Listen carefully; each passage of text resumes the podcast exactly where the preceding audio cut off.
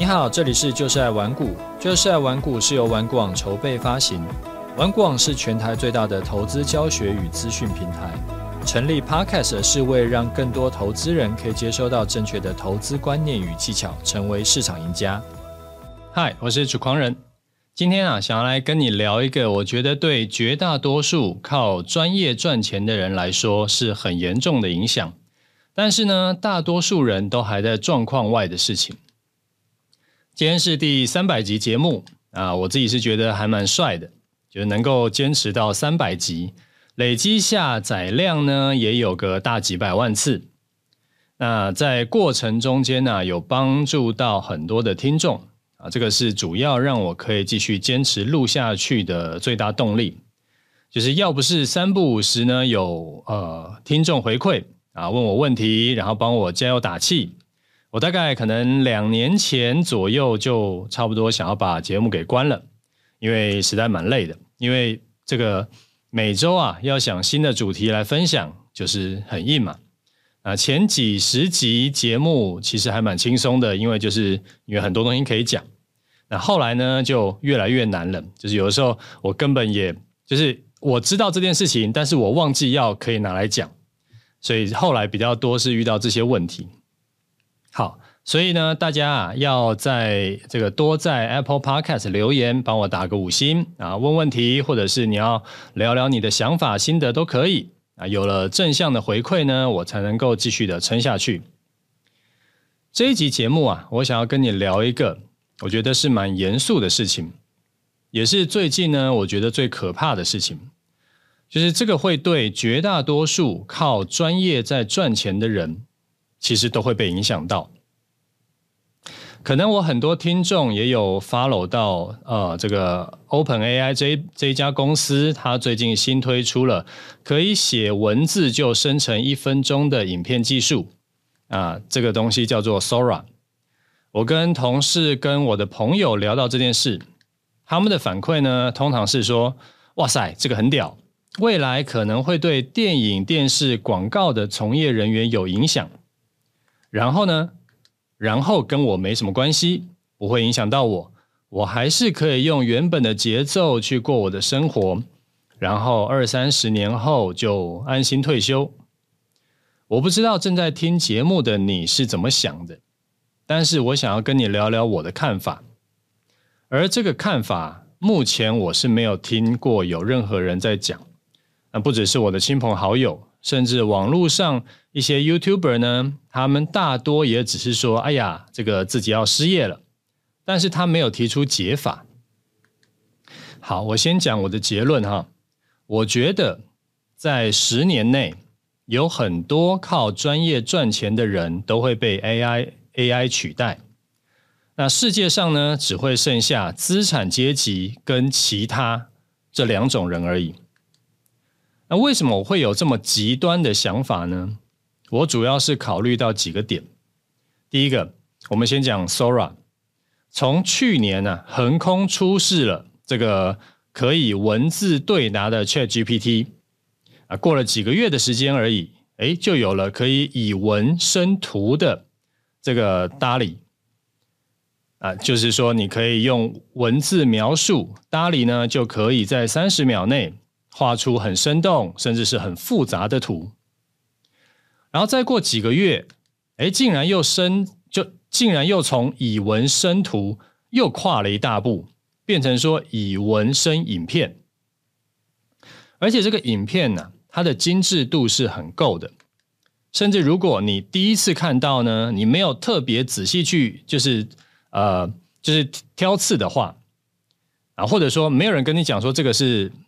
这个是人工智慧产生出来的，你很可能会觉得说它根本就是真实的场景，而且它不只是可以做到真实场景，Sora 也可以混合真实跟虚拟，你可以看到有动画的啊，或者说是有在咖啡杯里面打仗的两艘船。所以第一个我觉得厉害的并不是技术而已，而是它进化的速度。你看哦，从单纯的文字。然后到图，到高品质的影片，都是每隔几个月就一个技术大跃进。啊，成长越来越快。那现在已经是有一分钟的影片，会不会在过几个月以后就有另外一次的大跃进？那现在是影像，那一年后会是什么？三五年后会是什么？所以可怕的地方啊，是 AI 技术这个东西，它不是线性成长的，它是指数级成长的。所以成长的速度就会越来越快，而且 AI 学习呢，还他妈的不会累，他不会跟你讲说，哎呀，我一天只能工作八小时，我一周呢最多只干五天，啊，他不会跟你讲这种话嘛。但是人类不可能这样弄，人是会累的。所以当 Sora 二十四小时都在疯狂学习，人类下班呢却只在划手机。当成长速度快到指数级的时候，现在几乎所有看起来不完美的问题都不再会是问题，因为呢，它很快就会被修正。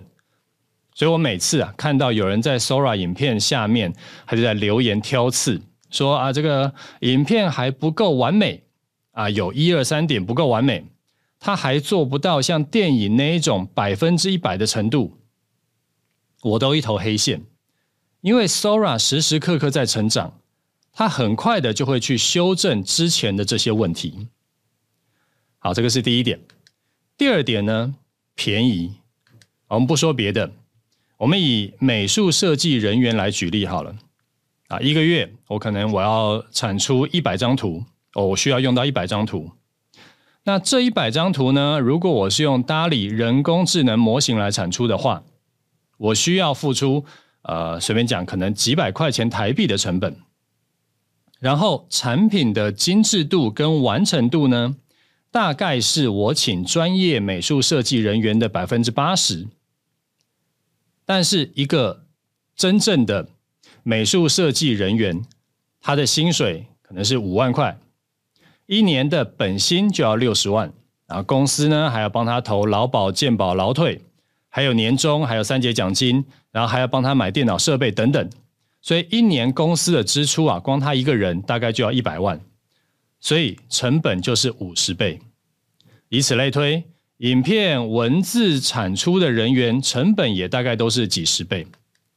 所以你想啊，如果你是开公司的，每年公司的人事费用都破千万甚至更多，那现在 AI 可以做给你一个百分之八十程度。呃，这个水平的一个作品，但是成本只要原本的百分之二，你会不会很认真的考虑说，哎，还是我们用 AI 做就好？好，我再串到刚刚说的第一点哈，百分之八十的水平呢是现在 AI 的技术，如果以 AI 指数级进化的速度来看，也许明年就不是百分之八十了，可能成本一样是百分之二。但是成果的品质已经追平，甚至是超过人类的作品。好，那你如果你是影片或者是图片或者是文字产出的相关工作，是不是会觉得他妈的细思极恐啊？而且不只是气化，不只是后置而已，包含了演员也是。AV 女优可以完全用 AI 产出，而且我自己开公司请员工已经快二十年了。公司的人数很多，我觉得在很多时候呢，并不一定完全是好事，因为人数多呢，就会有一些啊沟通成本啦、办公室政治啦、小圈圈的状况，还有帕金森定律，它这个严重的程度啊，通常都会跟公司人数成正比。因为你如果公司只有两个人，你没有什么好搞办公室政治的嘛，没有什么沟通成本的嘛。但你公司如果有几十个人、上百个人，那这些问题呢，都会越来越严重。以前社群小编要发个图文并茂的内容，他需要等设计人员有空的时候，特别再帮他弄，他帮他处理，帮他制作。弄一个图文可能需要一个小时甚至更多。现在呢，小编都是自己用 ChatGPT 处理，或者是 Canva 处理，啊，三十秒就搞定了。啊，省掉了很多沟通成本，很多的等待的成本。好，第三，去年啊，有听过一个说法，说是大家我们要热情的拥抱 AI，要赶紧学习，因为 AI 不会取代你，但是提早学会 AI 的人会取代你。但是现在不是这样子，两个原因。第一个，你可以回想一下哈，以前 Office 这个东西刚刚推出来的时候，也是履历写说我会用 Word，我会用 Excel 的人，他可以取代完全不会用的人。当时的确是这样，没错。但是这又不是什么学不会的东西，所以三五年以后呢，就所有人都会了。现在你还会看到有人特别强调说我会用 Word，然后觉得你要应该帮我加薪的吗？所以赶紧学习 AI 是本来就要做到的事情。是没有什么好，就是纠结的事情，因为它是基本的，但是并不是你只要会用 AI 就够了。好，第二个原因，以前呢，啊，Word、Excel 它只是一个更好呈现内容的工具而已，但是内容呢，还是需要人来生。但是现在不是这样，现在啊，AI 可以自己去生内容了，而且很多时候呢。它生的内容其实并不会输给真人，甚至有的时候比真人还要好，所以已经可以完全从头做到尾，跟过去这个 Word、Excel 的情况是完全不同的。所以时间序啊会是怎样？接下来的两三年，很会用 AI 去协助工作的人呢，可以陆陆续续干掉那种完全不会用的人。因为效率会差非常多，然后三年以后到十年这段时间，就是会用 AI 的人是主要战力，但是到了十年以后呢，就会开始出现很会用 AI 的人也不一定可以继续工作下去，他会有另一轮的裁员，因为 AI 更强大、更自动了。好，我们讲个极限一点的情况哈，如果啊，这个呃，例如说呃，九妹好了，他是那个他们的公司的老板嘛，他可以按一个键，甚至可以不用按键说句话，结果影片就直接做好，那是不是整个影片 team 都可以直接裁掉了？也就是说，现在不是在像过去一样的情况一样，而，就是不像去年的说法一样，说你只要跟会用 AI 的人竞争就好。那只是第一阶段，第二阶段呢，是你要跟 AI 在竞争，所以这个又回到我一开始说的，Sora 在疯狂学习、指数成长的时候，人类在玩手机，所以绝大多数人呢，他最后是一定输的。你有没有注意到，我刚刚说的是绝大多数人，我没有说百分之一百。以前呢，我们说我们只要赢过一般人，或我们只要赢过可能七八十趴的人。我的收入呢就会还不错。那过去几千年来，大家的收入都是金字塔在排列嘛。我只要成为金字塔上面四分之一的人，我就算是一个精英了，我就算是精英阶层。但是现在有了 AI，不是这样子。真正顶尖的人可能还是不会被 AI 取代，但是绝大多数人的作品都会被 AI 干掉。也就是说，收入啊。它会从金字塔变成图钉的形状，只有那个百分之一甚至千分之一的超顶尖人才，他才无法被取代。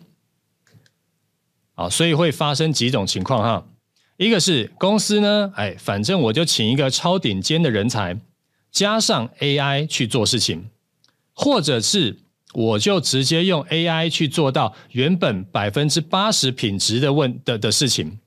但是成本只要原本的百分之二到百分之三。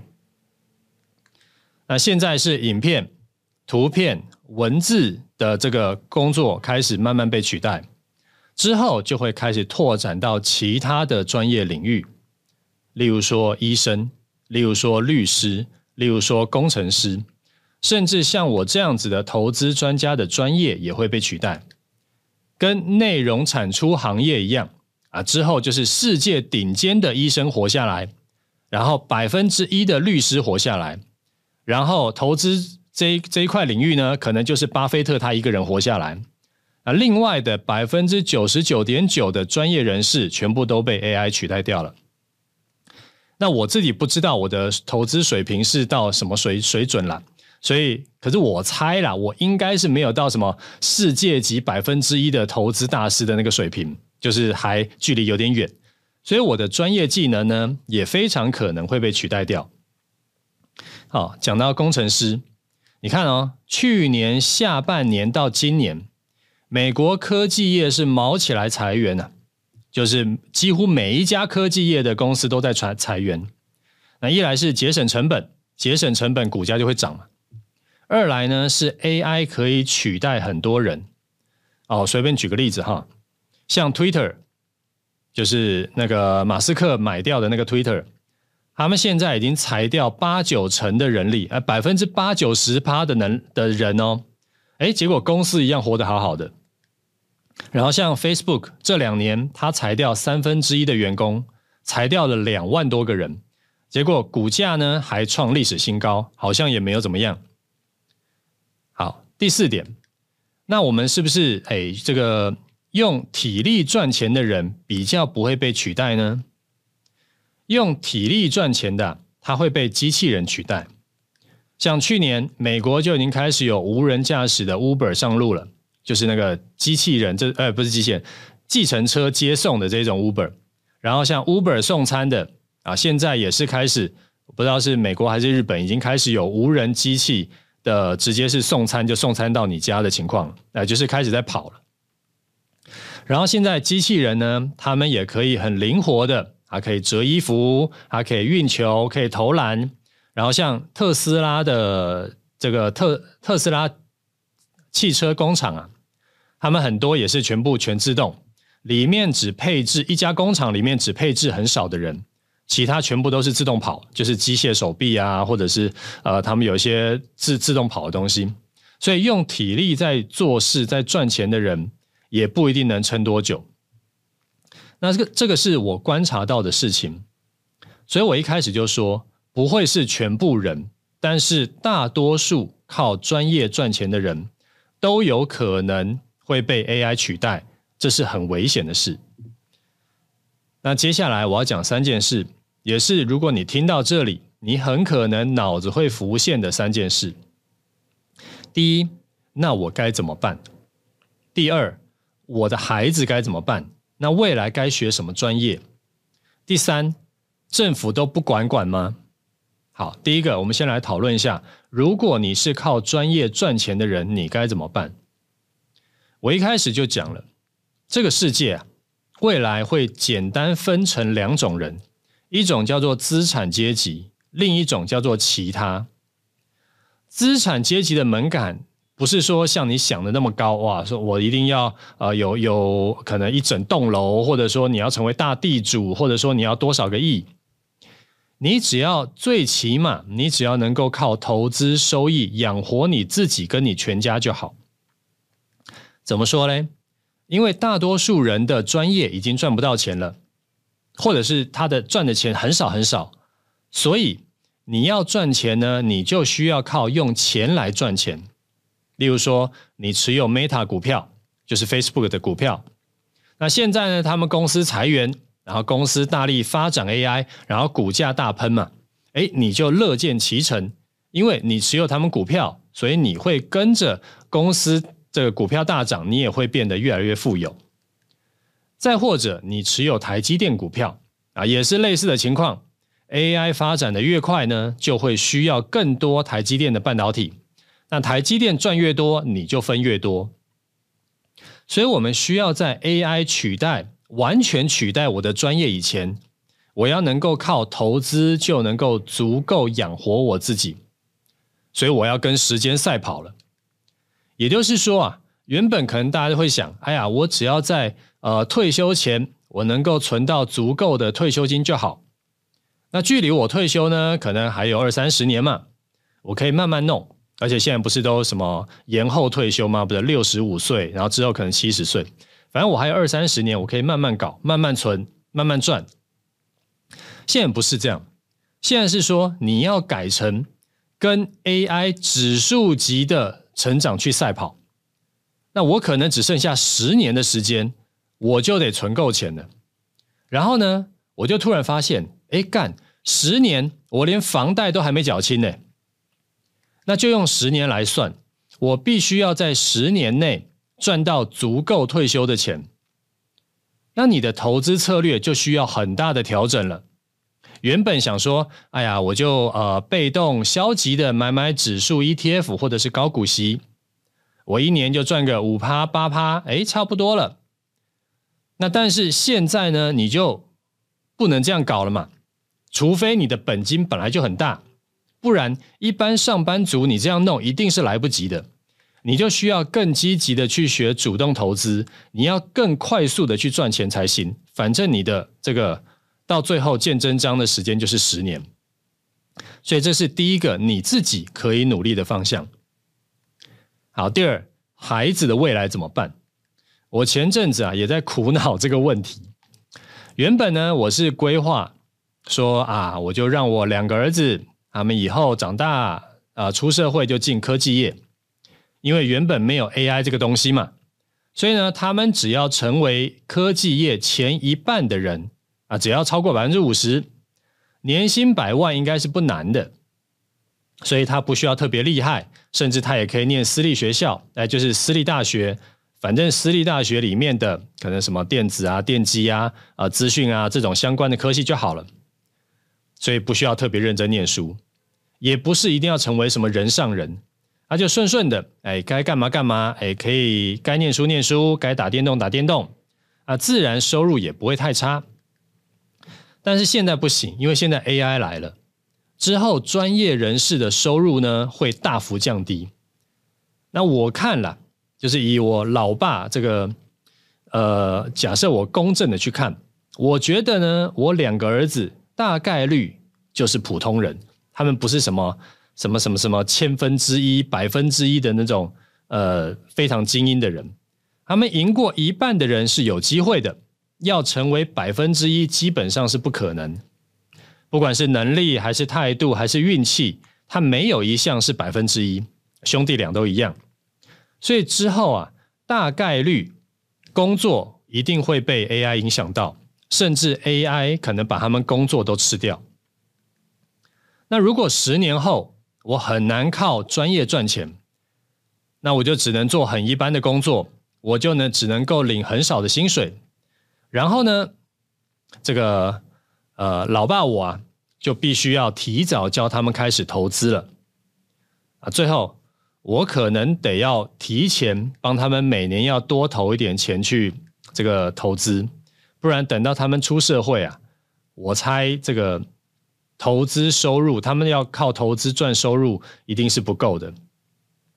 上集节目我说，每年帮他们就是用他们的压岁钱投嘛，呃，投去买这个富邦台五十。然后后来呢，从今年开始，就是预计直接买一张富邦台五十给他们。然后现在看起来好像不太行，远远不够啊。所以我预计每年会帮他们多买几张才行。那这个也是这两年出现的很大的问题，就是教育跟不上科技变化的速度。你看，现在国中、高中在学的东西，还是很偏向工业时代会用到的，就是它的目标是教出来一个循规蹈矩的好用的上班族。那学校在教的很多是有标准答案的东西，但是在未来，标准答案。就是所谓你可以用 Google 到的，你可以问 ChatGPT 的东西，都会越来越不值钱。那跟学校老师学这个其实没有意义。那但是这个比较无解，因为要教思考，我要教他没有标准答案的东西，对一般老师来说，这个难度太高了。因为绝大多数老师自己也不会，绝大多数的国高中老师就是啊，过去功课很不错嘛。所以他自己也是走这一条填鸭路上来的。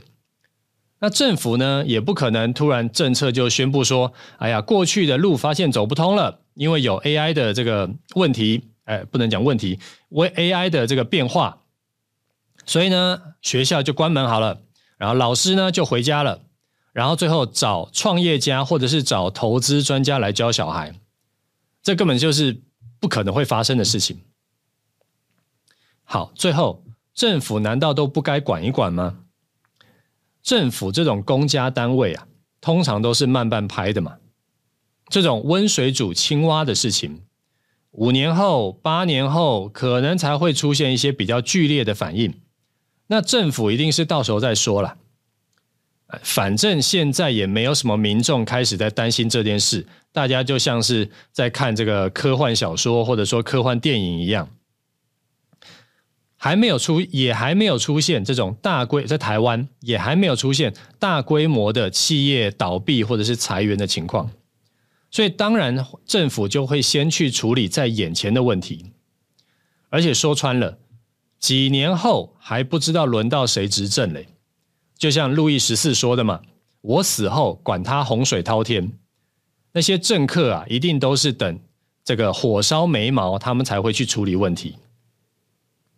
那未来如果真的很多事情都有 AI 跟机器人去处理，做的比人更好，其实呢，很久以前就已经网络上就有人提出来一个做法了，就是政府其实可以怎么做。就是你把事情，把重要的事情，你都交给机器人跟 AI 去做就好。大多数的一般人呢、啊，你就是躺在家里啊，你就每天躺在家里，你就玩手机或者是玩 Vision Pro 就好。然后政府呢，就定期发钱给大家，老百姓不用工作就可以领钱，社会福利也很好。那只要大家不要造反就好。那如果每天不用工作，诶，我就有可能呃五万块收入。我四万块收入，我想大多数人也是可以接受的。反正有什么不满意的，你就可以自己到呃 Vision Pro 到那个你的虚拟世界去满足你的成就感跟权力欲嘛。而且话说回来，任何事情呢、啊，都不要想说去靠别人、靠政府，一定是靠自己比较可靠嘛。这个劳保破产的问题搞了多少年还没有解决？你真的敢把你的后半辈子交给政府全权处理吗？好，最后整理一下哈。第一，AI 取代专业是必然的事，必然会发生的事，早发生晚发生而已，甚至是不是未来多久以后会发生？它现在就已经正在发生了。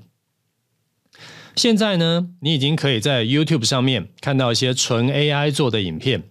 从标题到文案到后置到缩图，都可以用 AI 代劳。这只是现在的技术，Sora 技术都还没有开放给所有人用的现在。那半年后、一年后，这种影片会比现在多十倍、百倍。所以以后啊，这个 YouTuber 这种大网红也会很危险。就像上个礼拜九妹在聊 Sora，说以后只要有创意。所有技术的东西都可以用 AI 做，那创意怎么来呢？创意直接问 ChatGPT 就好了。这是地狱梗，就是原本想说以后电影只要有剧本就好了，我可能拿一本小说，我哎，就是写出一本小说，写出一个剧本，我就可以弄一个电影了。其他东西，其他所有技术的东西都可以一键生成，所以只有编剧不会失业。然后后来发现不太对啊，因为剧本其实也可以一键生成，甚至可以一次生好几套不同的剧本，所以编剧啦、企划啦才是第一个会阵亡的。好，第二，AI 可怕的不是现在的能力，而是指数级成长的速度。现在你看到的这个 AI 作品的问题，很快就会被修正，甚至已经被修正了。那这种成长速度，大多数人类一定是赶不上的。所以第三就是只有之后啊，只有极少数人，可能是百分之一甚至千分之一的人，他可以靠专业去赚钱。其他的百分之九十九的人，工作呢都会受到很大的影响。By the way，你不要以为说只有一般的员工会受到影响。麦肯锡之前就发布了研究报告。他预估啊，五年后会有很多管理者也会被 AI 取代，甚至现在已经有一些大公司的 HR 是已经交给直接交给 AI 处理了。那既然之后可能十年你的专业就会被 AI 取代，或者是取代一部分，那你现在要做的就是更积极的去学投资，更积极的去赚钱。在之在这个这件事情发生之前呢、你要先让自己能够晋升为资产阶级，然后之后靠投资呢，也可以过得很舒服。然后你就上岸了，你反而会希望 AI 公司越强大越好，NVIDIA 它可以涨越越越多越好，台积电可以涨越多越好，微软可以涨越多越好。因为你的资产累积速度呢，就会越来越快。那之后，M 型的 M 型化会越来越严重，甚至会变成 L 型或者是 K 型。L 型就是只有一小撮资产阶级呢可以持续成长，其他人都 GG，都就是 L 的下面那那一个横杠。K 型呢就是 AI 公司持续成长，其他公司都赚不了钱。就像美国 S M P 五百的情况，七大科技股去年平均涨幅一倍，那其他的四百九十三只股票几乎没涨。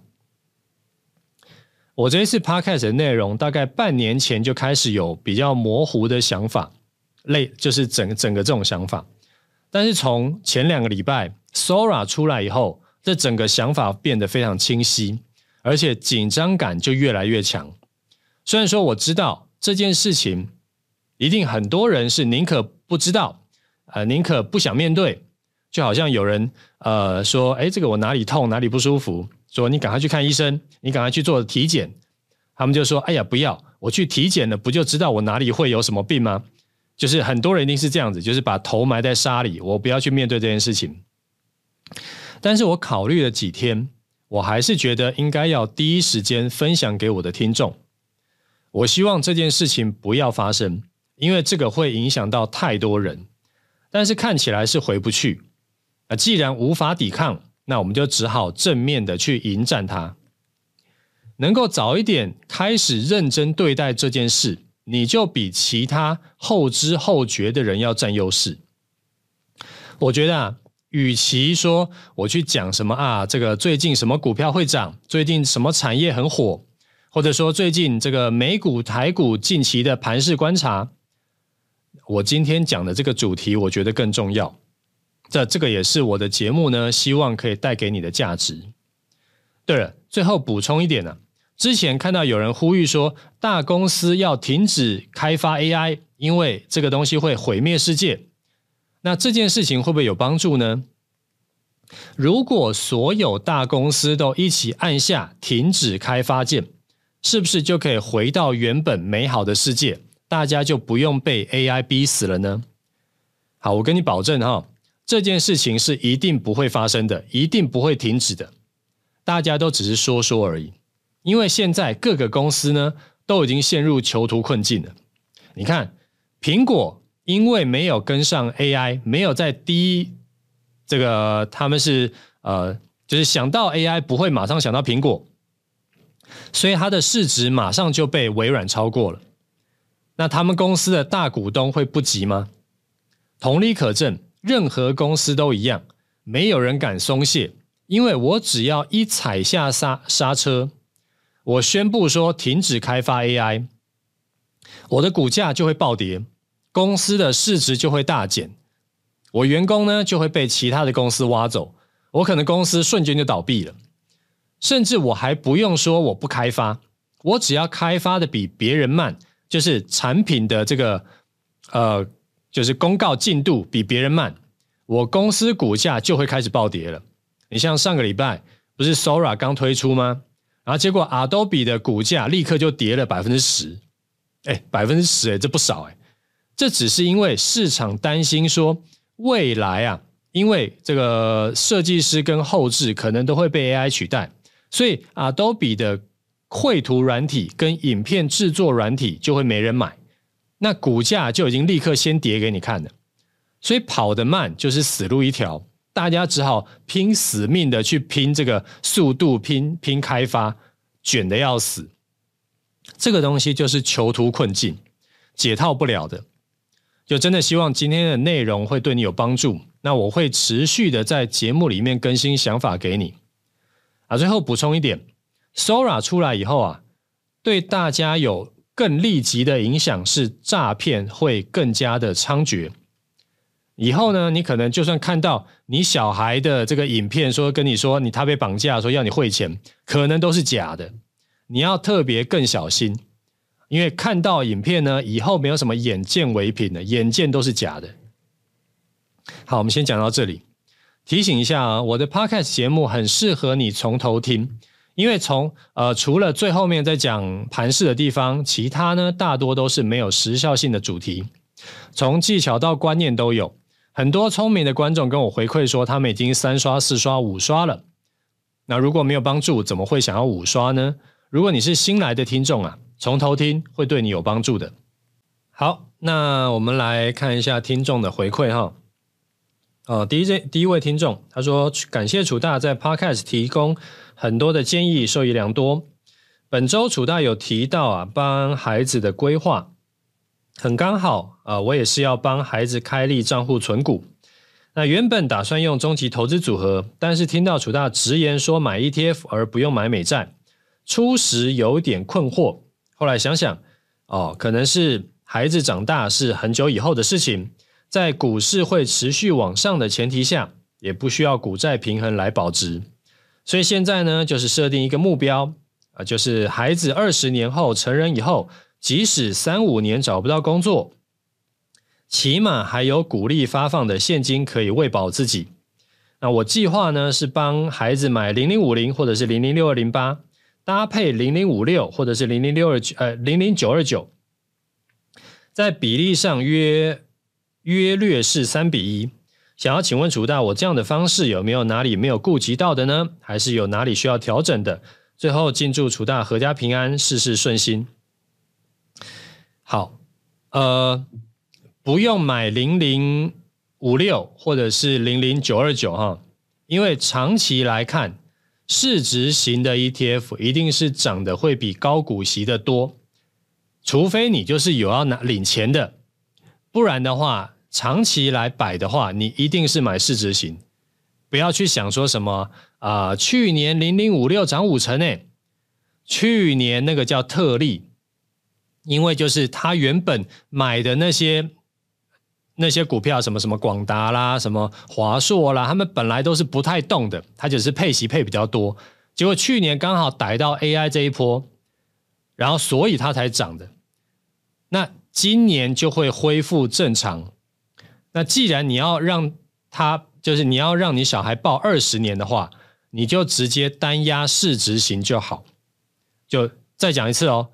不要去买高股息，高股息过去跟未来，除了去年的特例，其他其他时候都是大概五趴六趴到顶了。长期来看，高股息的年平均获利就是五趴六趴，市值型是八趴十趴。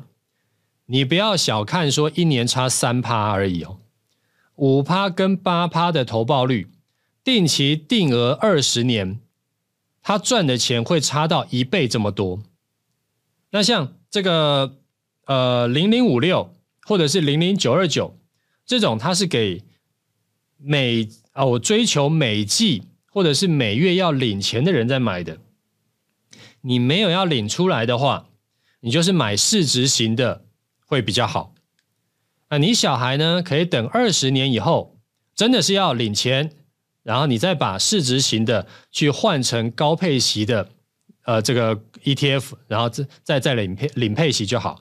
在过程呢，这二十年的期间，你还是以市值型，它会成长的会更快。好，这个是给你的建议哈。好，第二位听众他说新年快乐，五星奉上。那刚刚过完年，跟楚大一样，要乖乖的先把小孩的红包加码一张，富邦台五十。新年希望可以有机会平平安安、健健康康，努力掌握波段行情。那希望各位听众也可以从龙年开始赚大钱。好，加油哈！呃，也祝你全家健康，一切顺利。不过今年开始啊，这个我可能会帮我小孩买再稍微多一点。就刚已经讲了理由嘛，一年只有一张，可能之后会不太够啊，所以大家一起这个共勉之。好，最后我们来聊一下盘市哈。呃，最近啊，因为指数一路在垫高嘛，它没有出现什么拉回，也没有出现什么明显适合进场的形态，所以呢，我的终极波段就是中间卡个过年，哎，就没有什么机会进场，因为它就直接冲上去了，所以那我们就继续空手观望，等到之后啊，可能出现呃小做头或者是拉回打底，我们才会进场。最近主要都是靠我八成的多头部位在赚钱。就我过去已经在节目里讲过很多很多很多次了，我的八成部位呢都是长期做多的，分布在呃像冷门股啦，还有像指数 ETF 啦，还有像债券这三大产品。那过去主要呃像去年主要我是靠冷门股跟指数在赚钱，那债券是赔一些钱的。然后最近这阵子啊。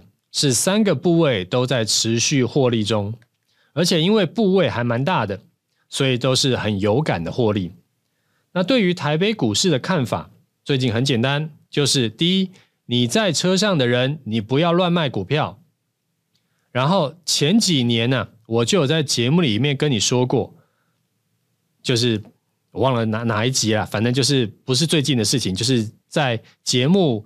刚开始没有多久的事情，我就跟你讲过，不管你个股做得好不好，我会建议你起码要有一部分的资金，你就是固定放在像零零五零这种市值型 ETF 上面，因为可以有效的避免赚了指数赔价差这种鸟事。像前两周不是台积电大涨吗？然后那个时候，其中就有几天是大盘扣除台积电以后，哎，结果是下跌的。就所谓的垃圾盘，全部大盘涨的指数都是台积电一家贡献的。那这个时候，如果你手中呢，你有三五成的指数市值型的 ETF，你就不会一头黑线说，哎，怎么今天涨两百点，我完全感受不到台股大涨的喜悦。好，第二，多头啊还在持续走，目前就是走涨多跌少的多头格局。那三天两头就是高点过前高，低点也在往上持续垫高嘛，所以你不用预设高点会在哪里。那最近的走法呢，就是台积电冲高，把指数往上推，然后它就休息，休息几天的时候，资金就外溢到其他的股票，那其他股票就开始涨，所以台积电在开红盘那天冲高回落，现在其实还没有过当时的高点，但是指数大盘呢、已经开始，已经涨过开红盘那一天的高点了。那类股轮涨也是多头的特征，这是我在去年年底就已经规划好的事情。那当时我在节目里有跟你讲嘛，后来一月、二月也陆陆续续还持续在提醒你。我说我看好今年一样是股市会先走强，但是因为股市已经涨高了嘛，它现在一直在右上方那边。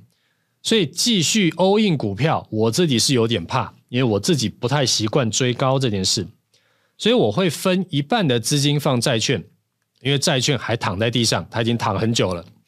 那现在呢，看起来股市，诶，这个的确是持续往上喷，然后债券大概还在我的成本附近，两边加起来我就是赚钱的，而且是很安心的赚钱。那这个配置呢，也可以解决，因为去年年底觉得说股市已经涨高，然后你不敢进场的人，你心里的这个障碍。我知道很多人就是一直在等拉回要进场，然后就一直等不到拉回。那不管是美国说要延后降息，还是说要裁员，还是降息幅度不如预期，还是什么乱七八糟消息，反正股市就是斤斤涨。那你被嘎空手是很痛苦的。所以我这个简单粗暴的方法就可以破除心魔。你反正呢，就是有一半的资金放股票，一半的资金放债券。那一个在创新高，一个还在相对的低档区。那闭着眼睛你就进进去买，风险不高，但是获利可期。好，你买进以后，假设刚好股市就开始修正，这时候债券会涨上来补掉你的亏损。啊，起码补一部分。那股票啊，股市如果继续涨，哎，你也可以赚到。债券反正已经在低档区了嘛，再跌也很难跌到哪里去。你看哦，就算 FED 继续升息，到呃这个六趴，难道它会升到十趴、二十趴吗？我觉得那几率真的太低太低了，你可以直接忽略掉。我觉得其实操作就是这样嘛，我们就常常去做比较容易赚钱的事情，然后那那种几率太低，我觉得不太可能发生的事情，就不用想太多。那最近啊，这个我的投资收益已经快要追上公司获利了。早上呢，我就跟老婆说：“哎呀，我们今天账上获利又增加了多少？”然后跟他讲这个的时候，老婆突然转头跟我说：“哎，如果哪天我们投资赚不到钱怎么办？”我就跟他说：“不用担心，哎，就算遇到空头呢，我们也只有指数的部位会亏损。”其他冷门股啊，是跟大盘的联动性很低嘛。那债券呢，还会上涨，甚至可能大涨，所以就算遇到空头，影响也不大。那更不用说，我们还有终极波段可以做空赚钱。像二零二二年股债双跌的时候，我们就是靠终极波段把绩效撑住的。而且过去很多次啊，碰到空头大跌的时候。然后我们公司好像都还是可以稳健的获利，没有什么受影响，所以我们有好几手的策略可以互相 cover，你就不用担心。好，最后再提醒一下，持续创高不拉回，终极波段就不会进场。这种情况过去也有碰过，那大家不要揪心。就如果你是被嘎空手的，不要揪心，你反而要趁这个机会去思考一下，是不是你的操作需要修正。要开始做一些多策略操作，就是你一部分的资金放终极波段嘛，一部分的资金做股票，一部分的资金呢，可能就像我的终极投资组合一样配置，这样子可以有效的避免像最近被嘎空手的这种获利空窗期。好啦，那我们今天节目就讲到这里，OK，就这样，拜拜。